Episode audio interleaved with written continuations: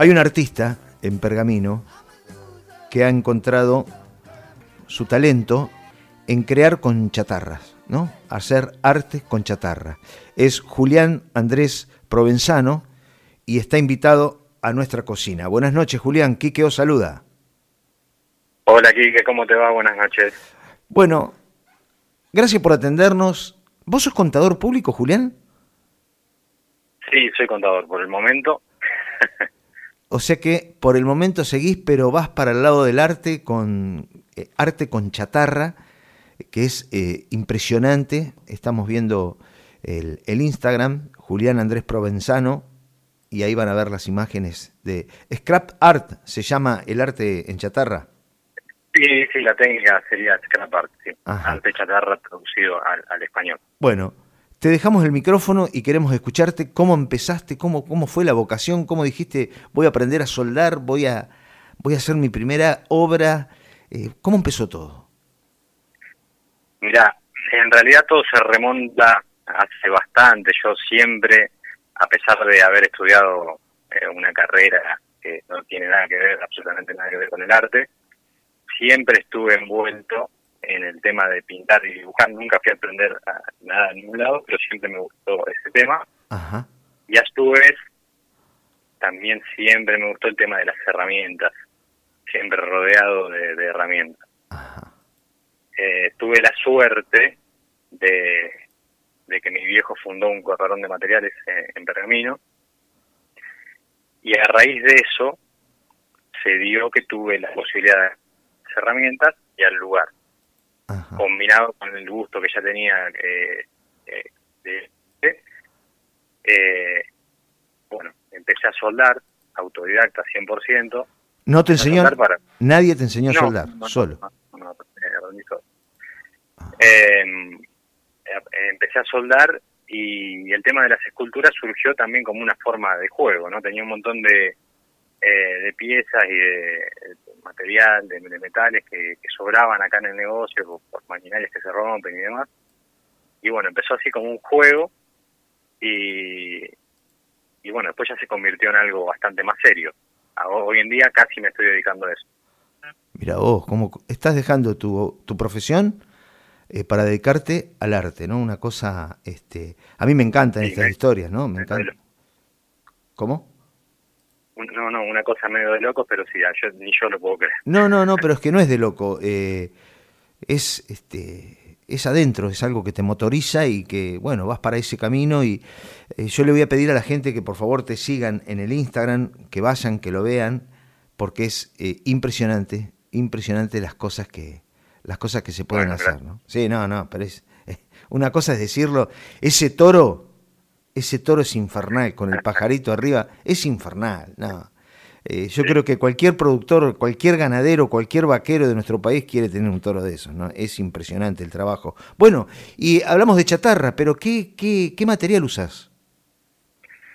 Mira, básicamente hay, hay algunos artistas, yo por ahí suelo, y más hoy en día, eh, ver lo que hacen mis colegas, tanto en Argentina como en el resto del mundo. Hay, hay mucha gente que hace lo mismo. Ah, sí. Eh, sí, sí, con una vez que estás en el ambiente te das cuenta de que de hecho ya tiene una denominación en la rama de, la escultura. Antes por ahí no existía, ahora hace algunos años que ya existe como, como un tipo de escultura más. ¿sí?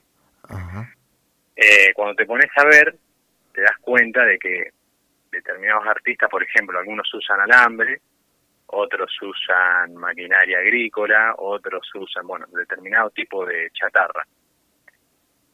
Yo personalmente me gusta usar absolutamente todo lo que tengo a mi, alcance, sea chatarra agrícola, automotor, de bici, eh, lo que se pueda soldar, trato de utilizarlo. O sea, la idea es reciclar todo lo que lo que se pueda, ¿no? Buscar esa transformación en arte es impresionante, ¿eh? es impresionante. Bueno, y llegó la, claro, y llegó la hora, eh, bueno, tenedores también. Sí, tenedores, lo que se pueda soldar, básicamente pero es, es, impresionante con los tenedores. Vi un pájaro ahí que me quedé loco, me quedé, me quedé impresionado. Ahora, eh, ¿tuviste la oportunidad de exponer estas obras? Sí, mira, eh, expuse varias veces en mi ciudad, obviamente, que es donde, donde empecé. Eh, después tuve algunas exposiciones a nivel nacional y todo esto fue en, muy corto tiempo, tampoco te, pienses que hace demasiado que hago esto, hace unos seis años y como que a lo largo de esos seis años fueron pasando un montón de cosas eh, muy interesantes obviamente para mí que bueno por ejemplo fue exponer acá en, en, la ciudad o en la Argentina y el año pasado tuve la, el agrado inmenso de exponer en Qatar. Ah y cómo fue eso una experiencia muy pero muy grande para mí. Cómo cómo se dio en Qatar mira vos. Ya eso fue hasta el día de hoy creo porque nunca me lo aclararon bien pero fue por redes sociales, evidentemente ellos hicieron como un paneo De, los artistas y fue una exposición específicamente, eso está bueno aclararlo, de scrap art, no había artistas de otra cosa. Eh, hicieron como un censo, digamos, de, los artistas, bueno, convocaron a una cierta cantidad de, eh, de personas, de los cuales quedaron seleccionadas eh, 30 artistas de todo el mundo dentro de los cuales estaba yo, increíblemente.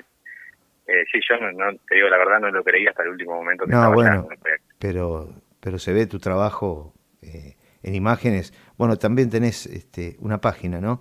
Eh, bueno, y llegaste a, a, allá, bueno, el idioma, el manejo, eh, tus obras, ¿cómo, cómo se transportaron?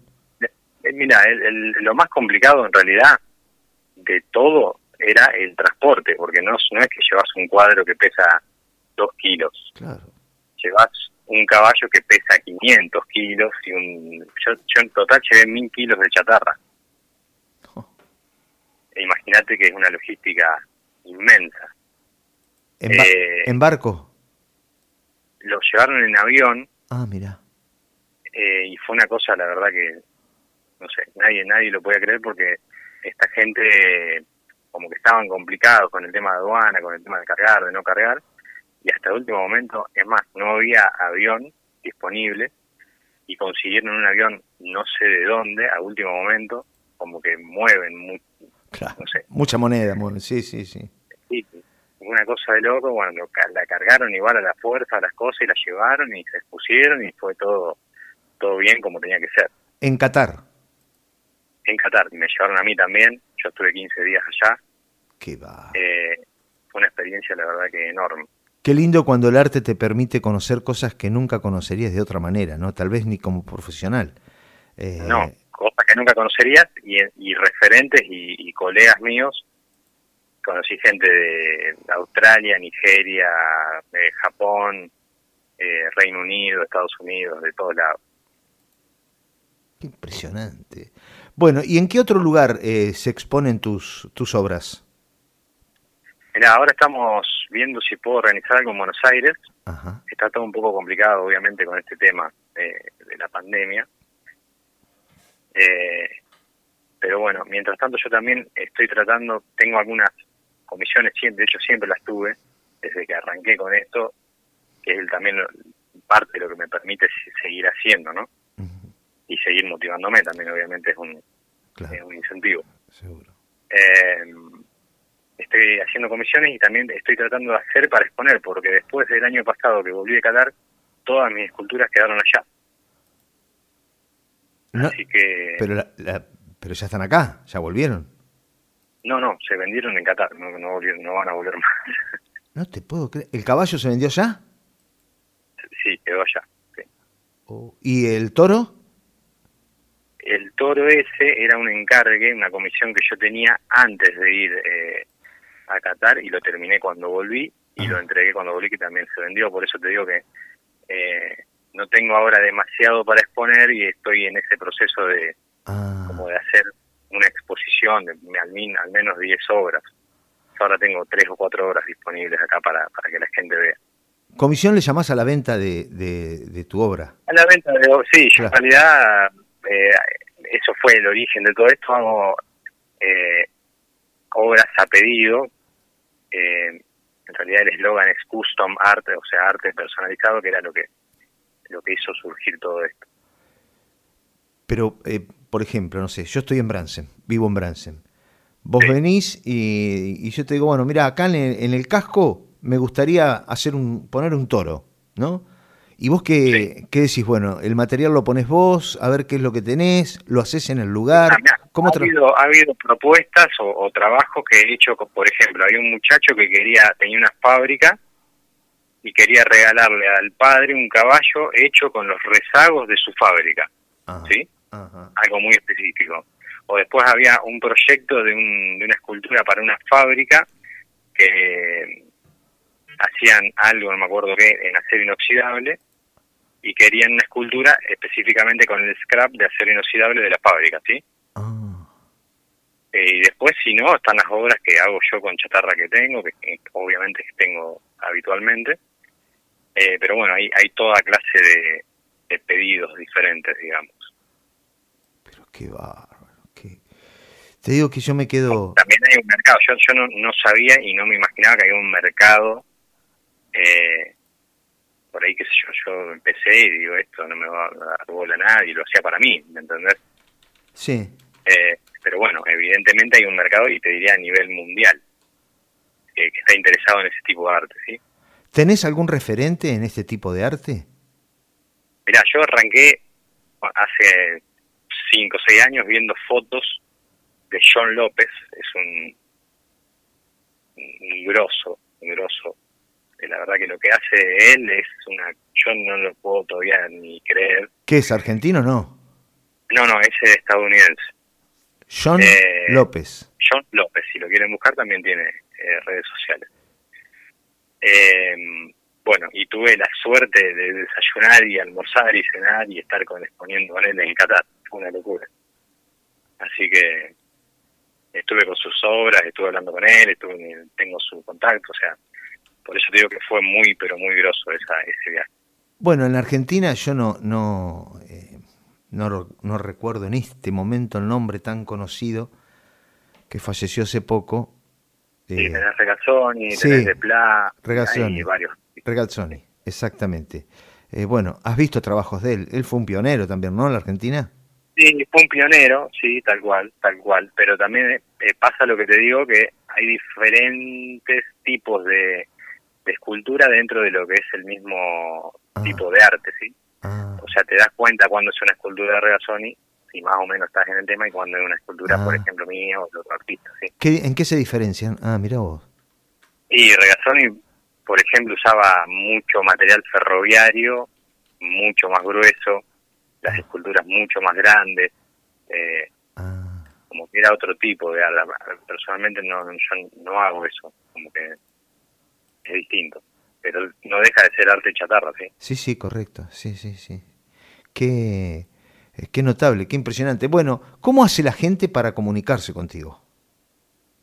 Mira, eh, eh, generalmente y últimamente nos estamos manejando mucho por Instagram, que ahí es donde publico todo lo que voy haciendo y lo que voy a hacer y lo que hice, se puede ver todo. y generalmente se comunican por ahí. te diría que es 90-80% redes sociales. Julián Andrés Provenzano con B corta y Z, todo junto, ¿no? Todo junto, sí. Ajá. Vos sos de Pergamino. de Pergamino, sí. O sea que, como dice en una de tus eh, de tus trabajos que vi, eh, eh, hay, que darle la posibilidad, ¿cómo es que, que vos decías? a la chatarra, ¿no? Nuevamente, hay que darle una, una segunda oportunidad. Mira, te puedo contar una historia cortita. Por supuesto, la que quieras, sí, por supuesto. sí, el, caballo que fue algo de lo que más me. algo que nunca voy a olvidar, ¿no? A ver. El, tema del, del, caballo que vos viste que quedó en Qatar. Sí. Eh, fue la primera escultura en tamaño real y grande y considerable que yo hice. Ajá. Eso yo consideraba que, que tenía que hacer algo más grande para justamente salir de todo, del, digamos, el, para llamar la atención a la gente. Claro, claro. Bueno, tenía un montón de, pedazos de tierra grandes que, había tirado que no sabía qué hacer porque estaba haciendo cositas chiquitas y digo, listo, tengo que hacer algo grande. Bueno, hice el caballo. Sí. Con ese caballo, con esas fotos que yo publiqué en Instagram, aparentemente lo vieron en, en Medio Oriente. Sí. Ese caballo, yo ahí usé una patente que me dio un cliente acá del negocio, me trajo un montón de cosas y me trajo una patente. yo esa patente la usé en el caballo y quedó, si vos ves las fotos, quedó como si fuera en el pecho, a, bien a la vista. Resulta que eh, mostrando el caballo acá, en Pergamino, en una vuelta viene uno, una persona, no me acuerdo quién ahora, y me dice, ah, pero vos la patente, me dice, la buscaste, eh, ¿cuánto estuviste buscándola? Años. No, digo, me la, trajo alguien y la puse, nada más. ¿Qué pasó? Dice, la patente esa termina en 25. Y el 25 es el caballo en la quinela. No, te Todo esto que te estoy diciendo es casualidad. O sea, yo la, realmente la usé porque la tenía ahí, era la única que tenía. Qué va. Así que vos fíjate, bueno, y ese fue el caballo que vieron allá y de ahí se desencadenaron un montón de cosas. Imagínate que estuve con gente de todos lados, bueno, incluso acá en Argentina. Así que, no sé, por ahí es creer o reventar, pero bueno, eso me va a quedar para siempre. Sí, bueno, sí, sí, son cosas que eh, suceden, parece mentira, ¿eh? Parece mentira. incluso el caballo tenía alguna otra algunos detalles que son netamente argentinos. Tenía una patente de una moto que, que dice Buenos Aires Pergamino, como que está bien marcado desde acá, así que quedó, iba a quedar para siempre marcado. Qué bárbaro. Bueno, así que la gente que quiere contactarse contigo eh, directamente por el Instagram, Julián Andrés. Sí, por lo puedo, sí. Ajá, Perfecto. Y bueno, y puede consultarte, ¿no? Las obras pueden ser chicas, medianas, grandes, no hay problema. Se puede hacer lo que te imagines, lo que te imagines, grande, chico y de la forma que se te ocurra, se puede hacer, cualquier cosa. Qué Bueno, mañana voy a andar revisando el galpón, a ver qué. a, ver si me sale algo. Bueno, Julián, eh, gracias, gracias por esta visita en esta cocina. No sé si te queda alguna experiencia, algo que pueda enriquecer el final de esta entrevista, algo que quieras contar y que, bueno, no te lo he preguntado. No, no, no me viene a la mente ahora.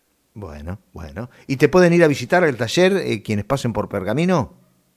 Sería un placer, sí. De hecho, la idea es en el futuro, ahora por ahí eh, no está todo ordenado, pero en el futuro es hacer como un taller eh, galería, por así decirlo, que la gente lo pueda visitar, incluso ver cuando uno trabaja y demás.